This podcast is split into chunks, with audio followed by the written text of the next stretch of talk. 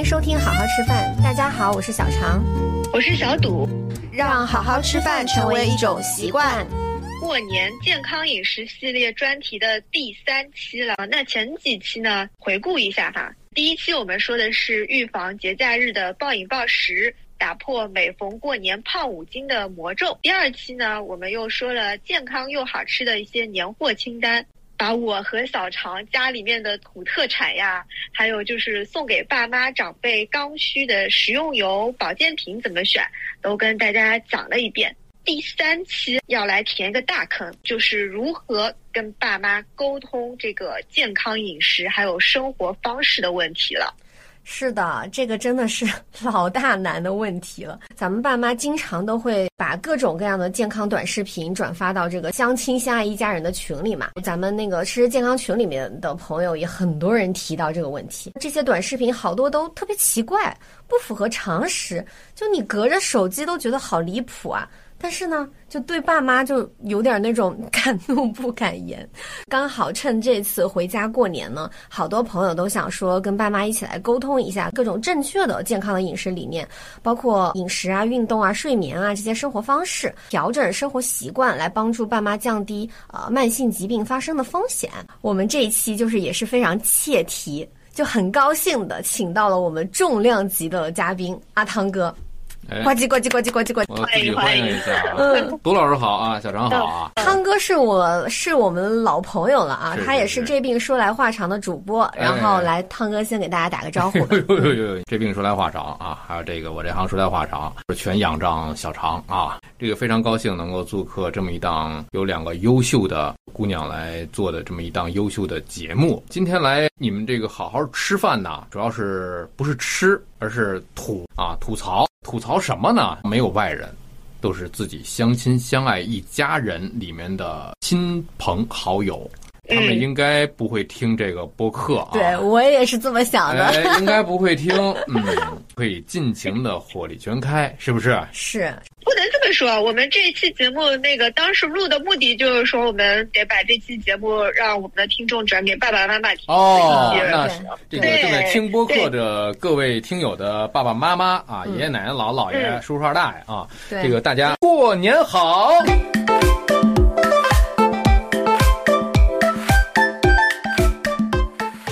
今天这期就必须很多槽要吐哈，然后这也是咱们播客的第一次那个串台。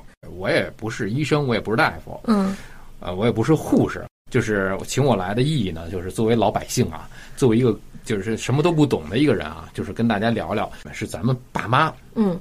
平时在生活当中啊，一些个错误的一些生活方式。咱今天就是负责这个弹幕这趴的，就是弹幕，就是弹幕。但是你们是更专业的啊，从营养啊，从饮食啊，从吃饭上来讲，是这样子。嗯，我们跟阿汤哥之前沟通了一下，嗯，他说他其实啥也不懂，但是我发现他家就特别多亲戚，是不是？可可以有啊？嗯，咱们就是例子特别多，是吧？大家都是不谋而合，为了春节，为了让家人更健。康，嗯，这么一个选题，所以你看，杜老师也做了不少的功课。就我们在群里面，其实有做征集，从第一期过年系列的时候就有在说，哎，大家平时爸妈发在群里面的一些小视频啊，可以发给我们看看。大家也都挺踊跃的，我就有一种进了家族群的既视感。这这个完全就中了我们那个主题曲了，家族群里的各种推文。啊，感觉自己不剩多少时光，你哪儿不舒服别慌张。来听，呃，小常董老师怎么讲啊？就我们本来还是说，嗯，不要有任何预设的立场嘛，就看大家到底能发些什么东西，就先不评判。万一它里边是有一些那个科学的东西嘛？小常还是很严谨的。我说，我我们征集我们要吐槽，然后小常就说啊，我们不抱预设立场，嗯，就有可能有些有用，有些没用，然后说大家发进来，对，特别严谨。啊，我们不做评判，我们只是把事实摆出来，公道自在人心嘛。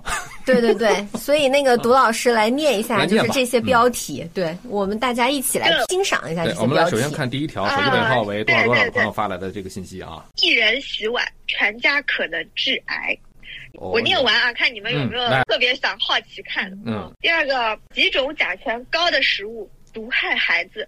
然后它这个封面吧，就还配了一个小孩儿就躺在病床上面，还打了马赛克的那种图，嗯哎呦，就看得特别揪心。嗯，啊，第三个，孕中期起床要注意，不然小心后悔一辈子。啊，呃，第四个哈，尿毒症的人越来越多，医生劝你自种食物尽量少吃啊。还有啊，这个我觉得流量阅读一定很高哈。嗯糖尿病患者牢记三不吃，降低全天血糖。下面两个啊，怎么说也是似曾相识吧。补肾的季节，一个动作带你补肾补髓。啊这个一看就是我妈会看的视频，就是完全切中她的痛点的。啊，这里边就是我妈估计会点进去四分之三吧。我妈的特点就是看我的视频，嗯，但是看了也不听。不信，对，但是他会看别人的视频，然后过来告诉我说：“哎，别人怎么怎么说的你看看别人那个，你你也学习学？”习，是的，是的，讲的这个多好啊！人家这一个动作就能解决一个肾的问题，对，这是吧？可厉害了这个天天。吃这个吃那个，你们那些乱七八糟吃的东西，我可不爱吃，是吧？你们年轻人真的是，哎呀，胡搞乱搞，而且我们那个太麻烦了，主要是太麻烦了。就还什么膳食嗯平衡，对吧？人家一个动作就搞定。对，你看刚才杜老师念的这几个里面啊，是我想去看一看的，嗯啊，想去学习的啊。嗯你比方说，是一人洗碗，全家可能致癌，嗯这么一个问题。嗯那就说说到了这个问题，我想我在想啊，他是不是在给我推荐洗碗机是吧？就是一人洗碗，全家可能致癌。如果全家都洗碗的话，那个癌就没了，有可能是这么一个做分工的一个问题。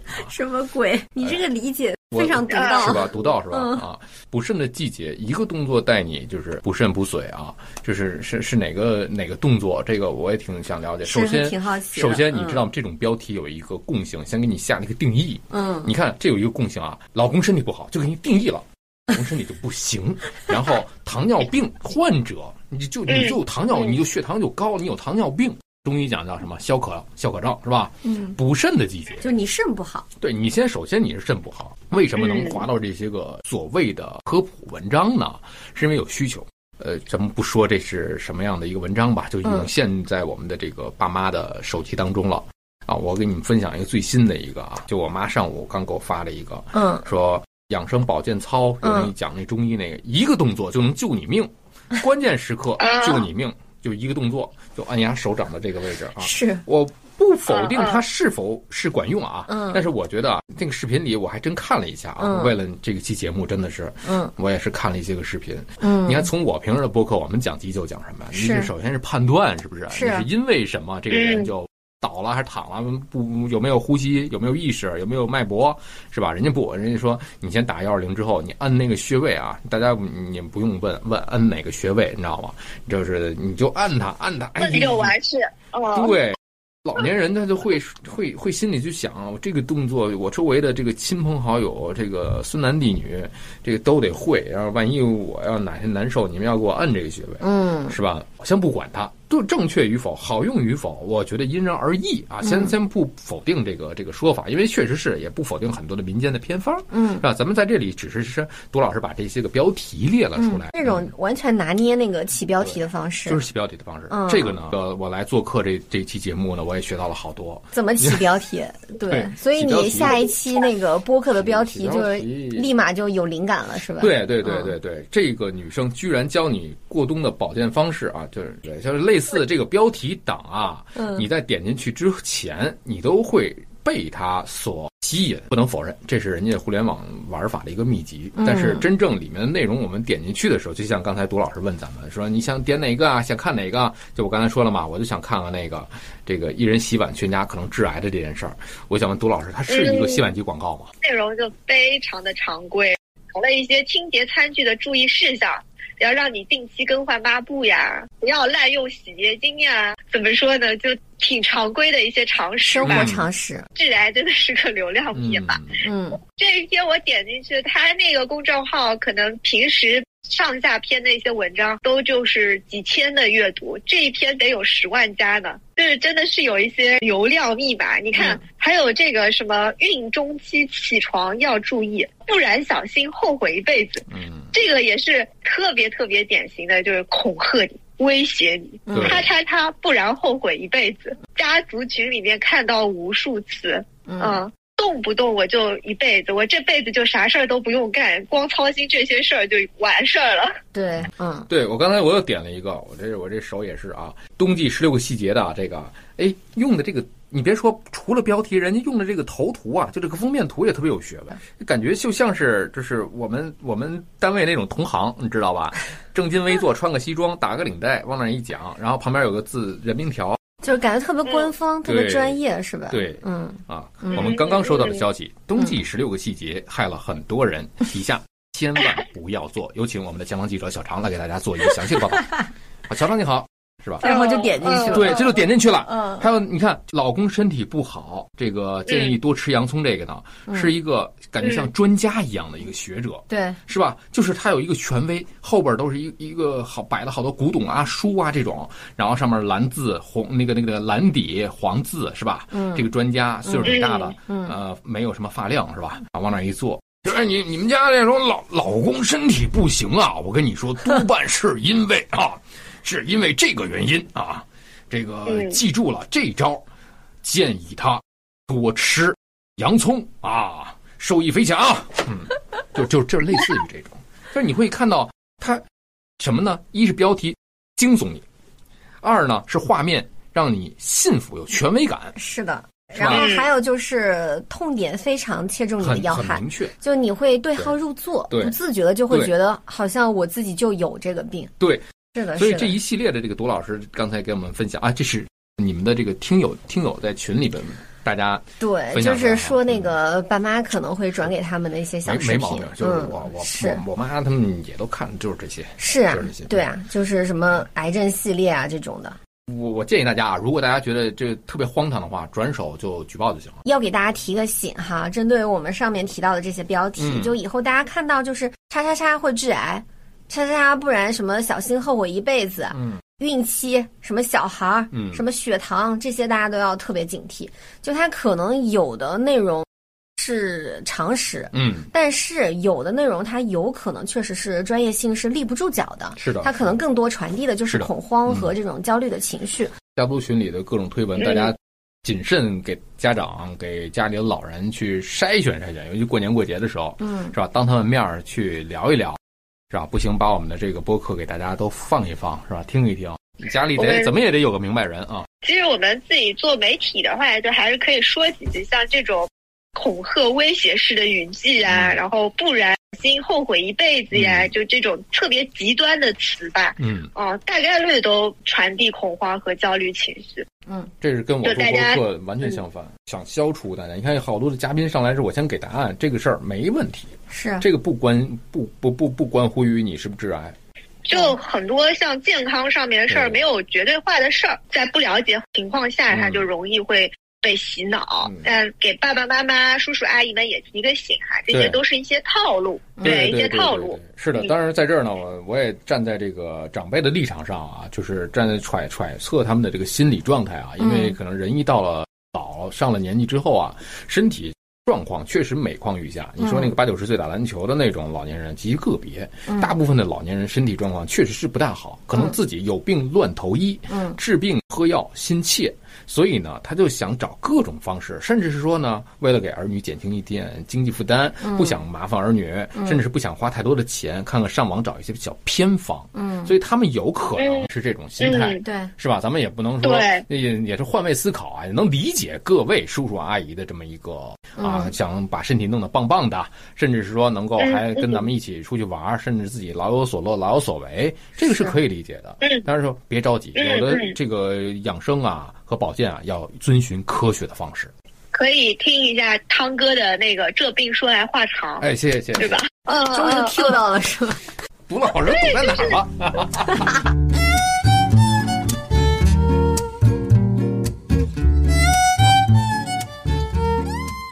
们今天也不是光吐槽哈，也要帮助爸妈去更科学认识这些有关的一些疾病。这一段啊，都是关于血糖方面的一些健康饮食的小知识点啊。对，建议就直接可以拉到这一段，然后跟爸爸妈妈一起听。对，就关于血糖这个，反正我平时是经常会被长辈、人七大姑八大八大姨问，然后他们就比较会问什么控制血糖是不是就不能吃水果了？然后控制血糖是不是就不能吃那个白米饭饭了？或者是说，呃，我现在已经那个高血糖，是不是只能吃素？嗯，然后我肉啊什么都不能吃了，所以你就这种问题特别多。特别多是吧？嗯然后你就给他们把你那个二维码就发给了他们，对，说是的。大姑请扫这个二维码对，，然后知识是付费啊。是的，打个赏，要有这个知识付费的自我修养。对，我觉得这个应该是知识付费的啊。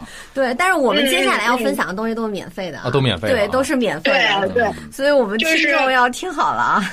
血嗯糖的短视频非常多，嗯而且也是流量很大，对，对所以我们刚好就是，呃，可以跟大家说几个就是常见的控制血糖的一些误区吧。嗯，第一个就是很多人会说哈，就控制血糖是不能吃水果的。这个肯定不是嘛，能吃是吗？能吃啊，哦为啥不能吃？就是大家要有一个概念是说，甜味儿啊，它不等于糖。水果里面的这个甜味儿，它跟我们日常说的那种需要去严格控制的嗯精致糖、嗯添加糖是不一样的。嗯对，水果它是一个完整的那个天然的食物嘛，嗯它里边会有完整的细胞，嗯然后呢，它里边还有果胶啊、多酚类这些物质都会去延缓嗯糖的消化速度。所以它就跟这些糖不一样，跟果汁也不一样，因为果汁是打碎了嘛，然后会把哦纤维素给它滤掉，那它里面的糖就会游离出来。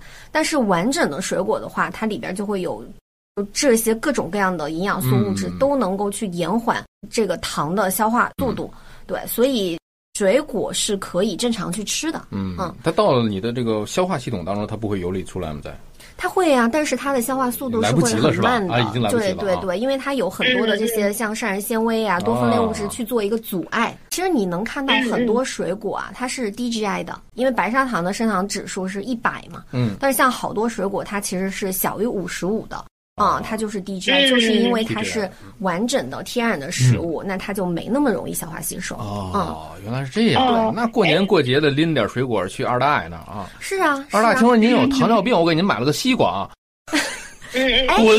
西瓜还是要稍微那个一点。呃，要注意点啊。对，因为西瓜它、它主要的那个糖就是嗯，果糖，哦，尤其是特别甜的西瓜，它升糖的指数还是比较高的，所以西瓜还是要注意。对啊、然后还有像什么榴莲啊，嗯就这种特别甜的荔枝啊，嗯。就这些也要比较谨慎。哦。那大家可以选择的是那些长在温带或者是亚热带的一些水果，比如说像什么柚子、嗯。杏，然后猕猴桃，嗯。还有就是什么蓝莓、桑葚、草莓、树莓这些各种莓果，嗯苹果、火龙果、樱桃都是相对来说会更低 GI。哦。然后呢，它们嗯也会比较难咀嚼，颜色更深，就说明它膳食纤维跟那个花青素啊含量比较高，都是能够就是延缓这个糖的消化吸收的。所以在这个水果的选择上面，其实大家也是有一些小技巧。哎，那所以可以吃水果，然后又可以吃 DGI 的水果的话，那可以多吃点喽。呃，也不能说多吃吧，反正就是适量吃，就是按照中国居民膳食指南推荐的，每天两百克。没什么问题，那那哦我们普通人没问题啊，就两百克到两百五十嗯克都没关系。但是你但是普通啊，就比如说他已经有这个 高血糖的问题，症状表现出来了，对对对不普通了。那他最好就是严格控制在两百克以内然后呢，也可以每天分两次的去吃，比如上午吃一次，下午吃一次。其实说到这儿，我特别想插一句什么呀？嗯就是好多的人啊，就是常一说了，这些水果等等等等，糖尿病患者这是可以吃了，嗯那我们就要大量的吃了，嗯那我们就哎，小常说了，这些东西就可以吃。来，二大爷，您把这一筐都吃了，不是那个意思，您已经有症状表现出来，我们只是说可以吃，但是是得量这得还是得注意，本台精髓嘛，嗯适量。适量是吧而且不同的人，这个嗯试的量也不一样。不一样，因人而异，是吧？，就是如果你是身体特别健康，那你吃一天每天两百五、三百的都没问题。那你如果已经有高血糖的情况，那可能就一百就两百以下，差不多就得了。嗯对嗯，而且它控制嘛。高低那个数值也有的人不一样是，好多这种还是需要自己在实践当中去掌握，根据你自己的体感啊，然后你经常会去办体检啊，然后经过通过各种数值来灵活调整嘛。对，就是一个参考啊。嗯嗯嗯，懂了懂了。控制血糖得吃素。这个也是一个误区，就是说好像高血糖的人他就只能吃素，呃，吃吃菜，就尽量不能吃动物性食品，这个也也不对吧？或者说让你多吃蔬菜，不是这句话，并不意味着说你就不能吃动物性食品。嗯，就多吃蔬菜是一回事儿有，道理。但是你该吃动物性食品，你还是得吃，因为如果说嗯蛋白质摄入不足的话，那你的肌肉含量就会减少对。但是肌肉里边儿就低糖原，它也是储存糖的一种形式嘛。如果说你肌肉特别少，那你的血糖控制能力也会比较差。你你想想，就你身边有一些那个长辈，他是不是特别瘦，然后不吃肉，但是他该得糖尿病还得糖尿病。哎有有有见过这样的人，是？吧？还是需要嗯保持一定的这个肌肉含量，嗯因为肌肉含量充足嗯也是有利于你身体去进行血糖的控制的。啊，对，就不能偏食嘛。嗯，对对对，所以像鱼肉、蛋奶这些该吃还是得吃。怎么吃呢？那就还是说膳膳食指南里面说的，嗯你每天的这个水产啊、畜禽类的肉都可以吃到一百二到两百克，然后每天一个鸡蛋也没有问题。嗯如果说是有一些特殊的原因，说你日常是必须得吃素的，那就特别更要注意说你这个碳水啊，需要除了这个白面啊、白米之外，要有更多的这个全谷物杂粮。坚果这些的摄入，因为这些东西里面除了碳水之外，它也会含有一些蛋白质，所以也需要注意从这些植物性食品中中来去摄摄入蛋白质。如果你完全不吃肉蛋奶的话，甚至呢可能还需要再额外补充一些蛋白粉，要不然的话，你这个肌肉哪儿来呢？啊是的有，道理，嗯。嗯嗯，哎，那控制血糖不能吃米饭。就不吃米饭，这个也不行啊，因为碳水是我们能量、人体的这个能量啊、生命活动的来源嘛。但是确实就是精致的白米白面要少吃。那我们可以做的是说在，比如说在白米白面里面去蹭入二分之一到三分之二的全谷物杂粮，这样子的话就可以去降低餐后血糖上升的速率，而且呢也能够提供各种维生素，像 B 一、B 二、B 六啊。呃，膳食纤维啊、嗯钾啊这些东西，对它都是能够去有利于血糖的控制的，所以也不是说不能吃米饭，而是说吃什么米饭。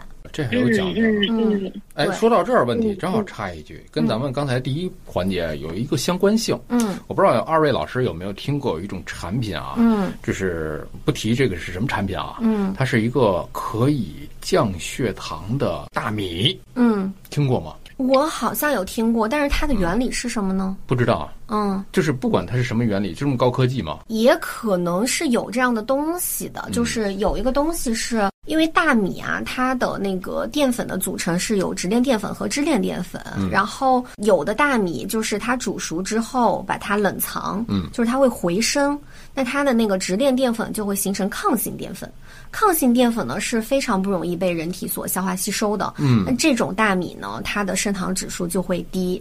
这种大米你可以把它认为就是像米线、粉丝，就这种东西，它其实都是熟化之后再给它老化回升，相当于是通过这样子的一个加工工艺嗯去把它 GI 值给降低的。哦，回升的这个过程，嗯就是它会会有把这个它有一个淀粉上面的变化，哦对，所以像这种的话，确实是 GI 值比较低，是有利于去控制血糖的。嗯但是呢，咱们也必须得强调说。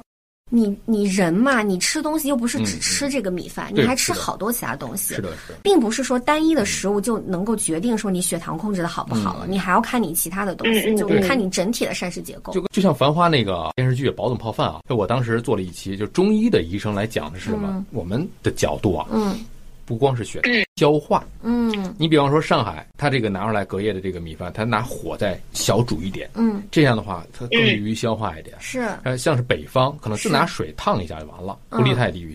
嗯嗯。至于是不是升糖和降糖呢？我觉得还是一是因人而异。哎，对你这个说到点上了，嗯就是得因人而异。如果说你对血糖控制的要求比较高，那嗯你就可以吃稍微深一点的，或者是冷一点回升的这种。哎对对对，但是如果你是肠胃不好、嗯消化吸收不好的人，嗯那你就得吃热腾腾的米饭，是你就不能吃那种放凉之后的嗯寿司啊，就那种东西。哦，所以就得看嗯自己的身体需求嘛，对对吧？米饭刺身，嗯嗯，对啊，你的身体适合吃什么东西，大大家都不一样的。对对对对对，嗯所以你看，就是一方水土养一方人，这是一个大的一个范畴，但是具体到每个人的身上，情况又不一样。嗯嗯，所以其实我们刚刚也说到了，就是控制血糖，大家很多人会盯着那个 GI 值看，是，就是说，哎，这个米饭的 GI 值多少啊？那个面、面包的 GI 值多少啊？它只是一个参考这。是一个参考。对，因为对更重要的对你来说是一个膳食结构嘛，因为你一种食食物的 GI 值它不等于一餐的，嗯，然后一餐的这个 GI 值呢，还跟你的这个进食顺序啊，还有你那一餐的搭配有关系。都有关系。就比如说像进食顺序上面，嗯，我们其实之前的节目也提到过，你先吃碳水，呃，然后再吃蔬菜跟蛋白质，跟你先吃蔬菜再吃蛋白质，最后吃碳水，哎就这种顺序上面，就是它的升糖反应都是不一样的。都不一样。，如果你想要控制血糖呢，嗯那就建议大家可以先吃蔬菜，再吃蛋白质，最后吃嗯碳水。然后你一口碳水也配着一口肉，一一口菜，就这么就着搭配着吃，都是能够去降低餐后血糖上升的速率的。嗯，看看，嗯，对，所以咱也不能只是盯着这个 GI 值去看，对吧？嗯，特别好。有有挺多的那个那个小点的，就大家就是可以稍微注意一下。然后呢，看到这些短视频的标题党的时候，不要去急于对号入座，因为有可能那个情况根本就不是你的情况。然后它里边讲的东西也可能会比较片面，它会去夸大某一部分的。这个影响，嗯，但是忽略其他的影响。但是事实上，咱们世界上所有东西它都不是独立存在的，它都是一个综合影响的东西。嗯嗯所以我们可以总结一下哈，刚刚小常讲了那么多，嗯大家在控制血糖上面啊，一些要注意的点，主要就是一个是膳食均衡，要有主食，然后要有优质蛋白，有蔬菜搭配着吃。然后主食哈，大家特别在意的这一部分呢，可以根据个人情况增加一些全谷物杂粮的的比例。还有一个非常简单的方式，就是进食顺序上面可以去调整，嗯。吃蔬菜，再吃蛋白质，最后吃碳水。还有就是，呃，也要注意，就是煮这个食物的时候啊，呃，不要太软太细，不要打浆，不要打汁儿。尤其是吃水果的时候，我们还是尽量维持这个水果本身天然的形态。嗯，有一些咀嚼感，就不要把那些渣渣都滤掉。现在就是好多那个爸妈喜欢把那个全谷物啊，也都打成粉吃，五谷杂粮粉。其实像这种的话，如果嗯你要从升糖指数上面来说的话，那肯定也会比你。啊、直接去煮这个五谷杂粮要嗯更升糖的。嗯，但是对消化不好的人来说，又它又是更友好的，对对对所以就是大家自己看着看着去调节，对。然后再来就是还有一个比较要注意的，就是呃，要按时就餐，就咱不要饥一顿饱一顿，嗯。因为血糖不好的人，他本来餐前就容易低血糖，是。然后你一会儿嗯。低血糖，然后一会儿猛吃，又一会儿高血糖的，就就更难控制了，嗯对。再来就是还有就是大家特别想吃的，就容易升糖的东西，你最好放早上吃。就比如说你哪一天就真的特别想吃点小糕点，嗯，呃，你控制的量着去吃，然后呢，你最好也把它放在早上吃，因为早上的时候胰岛素的敏感性会比较高。哦嗯，对。最后的话就是坚、坚持运动，对运动，嗯，一定是能够帮助你去身体提高这个呃敏感性的。嗯嗯，原来是这样。嗯嗯嗯，对，所以所以大概血糖的话，就是有这些个一些注意事项吧。嗯，明白了，其实像高血脂啊、高血压呀、也都特别容易就。就是成为这个短视频的流量密码，所以大家还是同理吧，就是看到这样的标题，都稍微的给自己提个醒，就是不要完全的去对号入座和照本宣科。嗯。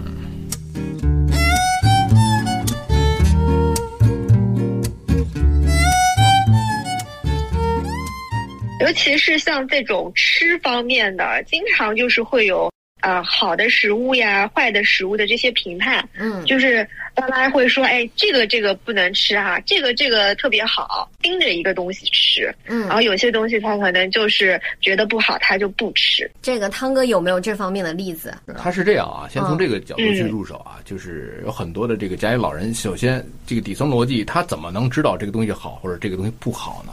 这肯定有外界的一个宣导，是，是吧？嗯也就是我们这个播客的这个各位啊，这是我们的责任。以下是我们的检讨啊，我们没有尽到能够科学有效的去用相对来讲比较合适的方法去告诉家里老人，是。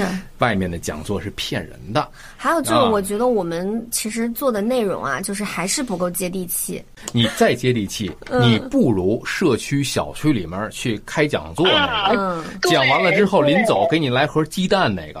你在这听播客的每一个人，听完了点个赞，给一人来一枚鸡蛋，你能做到？哎，这还挺押韵，你能做到吗？你做到不了啊，对不对？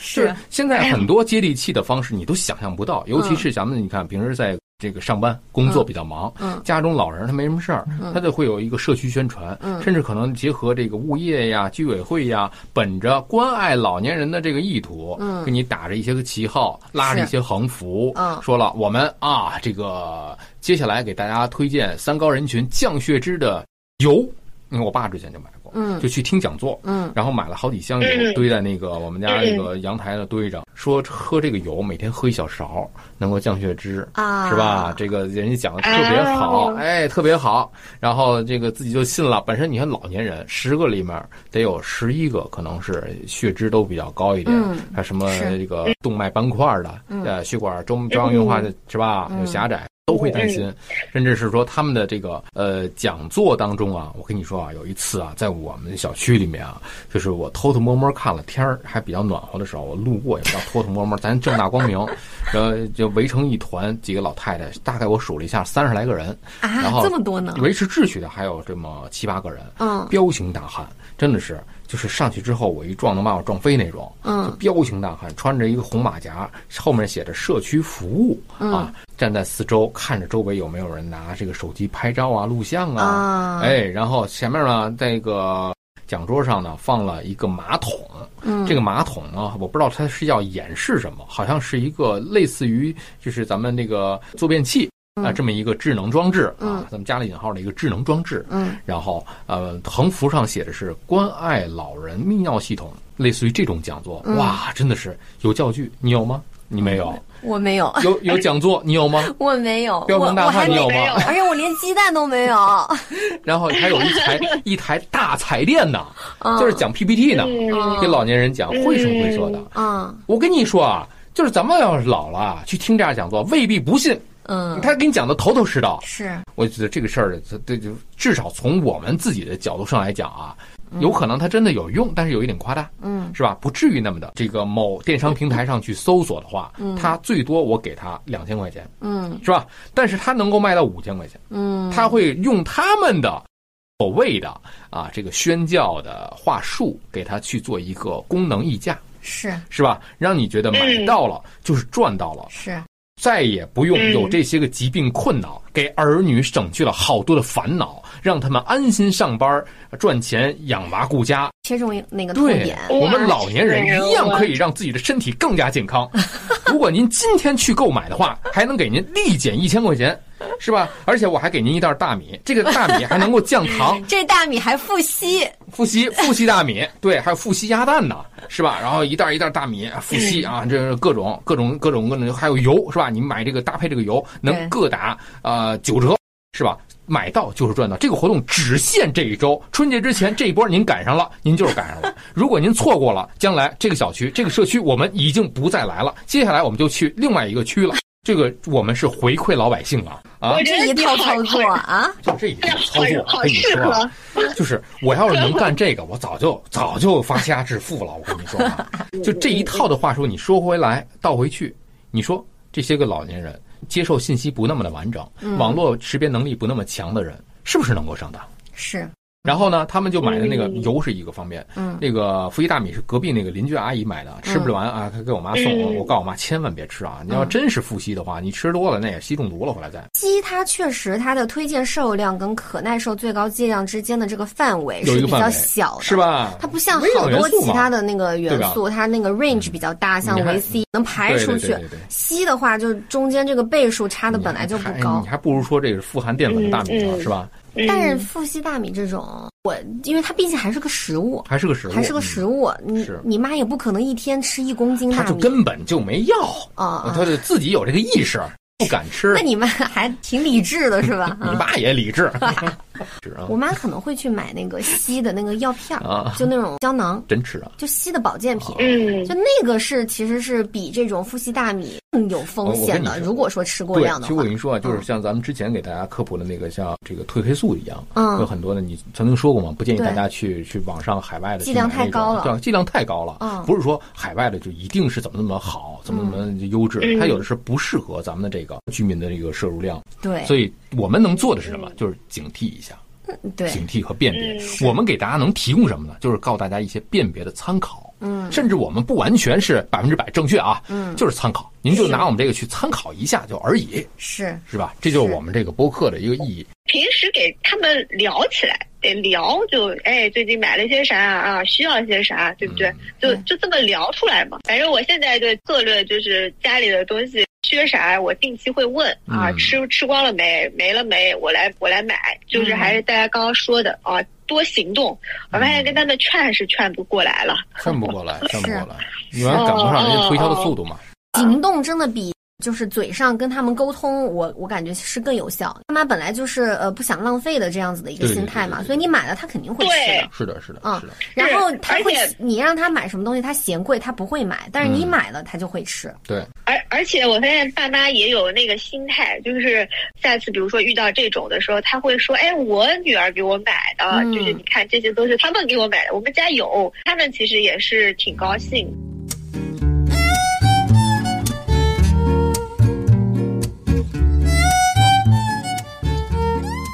咱们也有被骗的时候，爸妈也有被骗的时候，只不过就是套路不一样。套路不一样。这个这个我们就是吐槽的这个亲朋好友里的属于好友类别的啊，有什么多奇怪？比方说羊胎素啊这种东西，嗯就羊胎素啊，这个，因为我为什么知道周围的这些个所谓的朋友啊、同事买呢？是因为人家不仅买，还在这个社交媒体去分享。嗯我看了一看，嗯它的这个广告语特别好，维持这个女性的卵巢功能啊，保证雌激素的一些分泌，是吧？而且给你打的痛点特别好，嗯人就会慢慢变老。嗯，它是从外貌到身体机能的延迟衰老。哎，可怕不可怕？是不是？下一秒就比上一秒就老了一点，是吧？就是他能说，哎，卖这个羊胎素，它就能够让你像是吃了这个《西游记》里的唐僧肉一样，嗯是这么一个。嗯，哎咱先不否定人家，从你们专业二位老师专业角度上来讲一讲，这个东西是不是像我刚才说的那个广告语一样？这东西如果这么厉害的话，嗯，那《西游记》都没有了，是吧？他都能得诺贝尔奖了。如果是一个安全性很高的东西，然后呢，你吃了就能够抗衰老，那这太厉害了，嗯厉害这个东西，对啊是，是那超厉害了。所以呢，它的价钱会很高。这羊胎素这个东西，我之前也看过那个报道啊，嗯。就当时火过一阵儿嘛，嗯。当时那个就是那个斯琴高娃老师的那个原 理，对。对，那个羊胎素文学太逗了。但是我觉得他们就是非常拿捏，拿捏就是请这种明星，嗯。而且是在这个就是老一辈心目中非常有重量感的明星，然后这个明星他也到年纪了，是但是呢他又保保养的非常好，哎就那皮肤紧致有光泽哎，是是对吧？所以他相当于就是找了一个就很好的这个代言人，有说服力。嗯，特别有说服力。但其实这个东西真的特别贵，而且我当时好像还查了一下，是说这个商家他其实就是羊胎素好像是瑞士的，就哦就非得去瑞士打，然后他一整个行程就会变得有点像去瑞士疗养、嗯旅游。滑雪哦然后其中有一项是打体验的。对，他带体验的，其中有一项是打羊胎素，就你在中国打还不行，你还得去哦瑞士打。当地的啊。对，然后就一整个体验就非常贵，而且它其实就是有点像贵妇之旅吧。嗯这中间还有一些嗯社交价值，你知道吧？就这个贵妇跟那个贵妇，哎，两人一碰头，我们家这个可以搞一下什么的，这种啊就它它其实会有很多这些隐藏的一些东西在里面，所以整个就特别贵。但是单从就是说羊胎素这个本身来讲，它其实就是一个。本质是一个大分子蛋白嘛，嗯然后如果你是口服的话，那大分子蛋白蛋白质嗯，到胃里面，它就会被消化酶所分解成氨基酸。氨基酸啊。那到你那个里边的不都是一样的吗？那不都是氨对对对基酸吗都是氨基？酸啊，它它就是你身体合成自身蛋白质的一种原料嘛，嗯对吧？很普通的东西。然后如果是注射的话，那你这种大分子蛋白注射到身体里面，它它不会发生排异反应吗？它不会过敏吗？就嗯其实还有非常高的这个风险的。所以这个东西就是安全性风险很高，然后它的作用机理就是不明不白的，有有效性就不知不清楚。嗯，然后你说斯琴高娃老师他为什么他保养的那么好？人家那个每天那吃的是什么，用的是什么，对吧？就不能够就是把这个归因都归到羊胎素上面，对，所以大家就自行判断嘛，这个东西，嗯这个没毛病啊。嗯就很多的因素咱们是看不到的啊，这个不能妄加揣测，这是一个羊胎素的问题。这个另外一个我听到有一个东西叫做肝，这东西我是真没听说过。你跟我说的时候，我还用 Chat GPT 去查了一下，连 Chat GPT 都不知道是什么东西。啊，是吗？嗯，那就是自己造的一个营销。我不知道。你广告语说的是长期脾胃虚弱的人，肝也得调理，疏通肝郁结，脾的运化能力才能提升上来。比如说。要吃这个沙棘，沙棘你知道吗？沙棘我知道啊，沙棘我也知道。我最终接触沙棘，你知道从哪儿接触的吗？嗯，我是在那个内森林上种树，嗯，种那个沙漠中种那个沙棘，嗯嗯，感觉就加上这个所谓的肝定，这个有点玄乎啊。嗯，正是因为你不懂，所以他会给你说的更玄乎一点。这是一类，还有一个就是肾能源，什么这个球那个球，咱不说了。这个产品就解决一些，比方说痛风这些问题。嗯，他给你说的头头是道。哎，我跟你说就。呃，虽然年纪目标人群的这个受众人群的年纪不同，但是他用的话术完全能够打动你。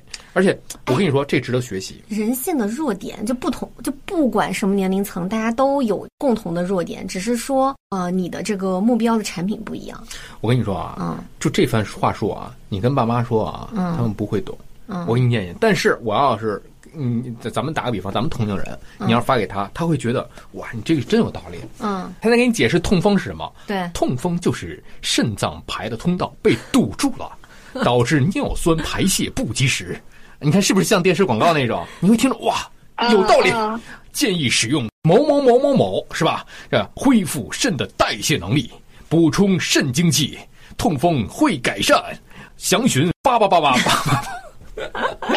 是吧？他又给你讲的特别道理，你你还告诉你这这根儿在哪，调理的这个这从哪入手？哎，你就会觉得他甚至是一个小科普。哎呦，但是他其实从根儿上就是错。就你看，像刚才我念的这一套啊，这完全就打的什么啊？就是有一点文化水平，嗯，呃，比方说有一点这个收入水平，嗯，他可能寻求一种所谓的加了引号所谓的循证，是吧？嗯，他会。跟你讲因为什么，所以什么，谁导致的，怎么解决，然后上链接。二位老师面前，我我是一个就是小白的一个角色了，我都觉得小白都觉得这个事儿不靠谱。对，因为他可能那个因为什么，他那个就是错的。所以你看看，所以你你你讲回来讲回去的话，像这类的东西啊，就是一夸张是一点，另外一个根本就不是这么回事儿。嗯，比方说沙棘，就还说了那个沙棘，嗯，沙棘，你要单纯说这东西，它可能是一个。健脾胃的一个东西，嗯，是吧？嗯，它可以包装成任何的一种形态，液体的也好，固态的也好，软糖是吧？软糖呀，三岁以上的孩子吃一吃，这个脾胃好，这个孩子爱吃饭，嗯，运化能力好，嗯，是吧？脾主运化嘛，是吧？说脾胃的这个更强壮，人给你加上若干种。看到这像这类的啊，正中我下怀。我为什么我今天拿过来当案例讲啊？嗯。我的本门啊，是学广告学的。嗯，在我们的课堂上，老师讲过他曾经干过的一些反面的典型。嗯，比方说一个通便的一个药，泻液就是泻液，没别的东西啊，嗯，就是一泻液。吃了它之后，您就可以啊排的通畅，是吧？排的通畅，你你这个广告语文案你怎么想啊？嗯，你就会引导出来，排泄通畅了。你心情好了吧？嗯，心情好了，自然人的面貌就好了吧？对。然后你没有烦心事儿了，睡眠就好了吧？对。要睡眠好了，这个早点睡觉是吧？这个人人整个的精气气血就上来了。对。甚至是你一些个头疼脑热，免疫力也上来。你睡得早了呀，早睡早起不熬夜呀，你免疫力也上来了。但是它就直接归因到都是这个东西导致的，你身体变好。对，它就让你。排除这些个啊，所谓的宿便也好，毒素也好，其实就是个协议。你这就这个这个东西就是这么来的，这么导出的。是因为我是看着这些个文案呢，文案在我的这个专业上面，就在我的射程里面，我就觉得 OK，它就是这个。那就具体到它的原理，那就是在你的范围里面了。它很多时候其实就是夸大，或者是采用一些什么移花接木的手段。移花接木，移花接木更多。对，你看，像刚刚你说这个沙棘，沙棘这个东西，它确实是。营养素密度挺高的一种，就是小果子，它维生素 C 的含量很高，然后也可以抗氧化。咱们之前我在录就是做客你们那期播客的时候，不是也聊到过？哪个播客呀？啊，这病说来话长。哎呀，那太讨厌了。咱们不是聊到过超级食物吗？就 super food。当时我们不就说过嘛？就是超级食物，它确实营养价值是高的，但是。它只是你膳食当中的一个环节，对对对，就是你你这个你整体健不健康，还是要看你的膳食结构，对对对。然后它对你来说是一个锦上添花，嗯，就你如果说消费得起，那你可以去吃没有问题。但是呢，它不是必须的。对然后它在你日常生活中也是有很多的其他食物的替代品的，不是说必须得吃。然后呢，一定要知道是它不能治病。嗯，它只是一个普通的食物。对。反正我就觉得，就是像你说的，好多时候啊，这这些标语啊，它其实都是呃营养学结合中医，或者是说它有对的一些论据，结合一些夸大有问题的论据，然后就是虚虚实实、真真假假，就这种其实最难分辨的。是。它也不是错的离谱，它有点真在里面，但是这个真也不是真的真，它不是在那个情境下的真，所以就是挺确实挺难的。其实这这类的东西啊，就是到怎么说呢？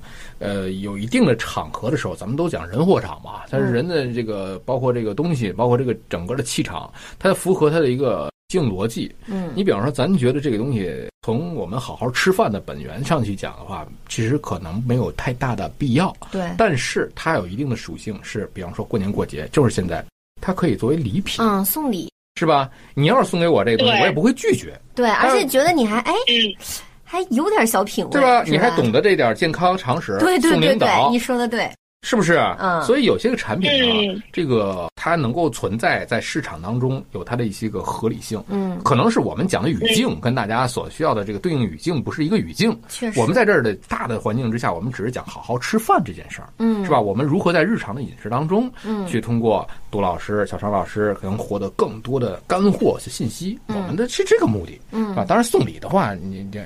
你送我什么，你就不会拒绝？谁会拒绝人家送来的好东西呢？当然，在合理合法的情况之下啊。嗯呃，反正就是很多东西需要根据人和不同的情境下面再去讨论，说这个东西到底是好的、坏的，或者是能吃的、不能吃的。或者怎么用的。嗯我们今天其实说了好多好多这些的啊、呃套路也好呀，容易中招的一些呃谣言也好啊，一些不靠谱的误区。总体上来说，我们还是比较倡导就是理性看待这件事儿，不是一刀切，都是有好的一面，有坏的一面，是要在不同的情况下具体的去分析。对，或者是说，嗯，他可能适合汤老师，他就不适合小常。嗯他适合小常，他就不一定适合小赌。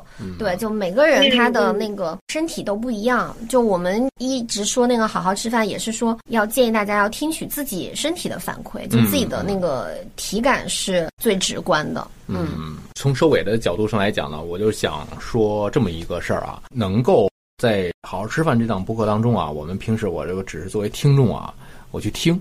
但是真正参与进来之后，我们会觉得我们年轻人需要的这种接地气的这些个内容，嗯就是非常的切我们的生活这道题，就是能够给我们解决不仅是吃什么的问题，而是怎么吃，呃，跟周围的人怎么去吃，怎么去做这个吃的，甚至是影响我们的爸妈。正好借着春节这个、嗯呃、专题嘛，嗯。我们也是带给自己家里人一些个好的、健康的一些个生活方式。